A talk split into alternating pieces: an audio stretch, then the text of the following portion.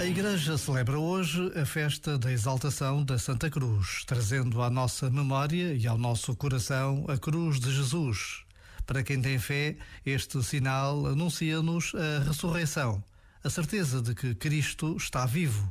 E esta é a certeza que ao longo dos séculos tem permanecido na vida de homens, de mulheres, de jovens e de crianças que continuam a dar a vida por Jesus.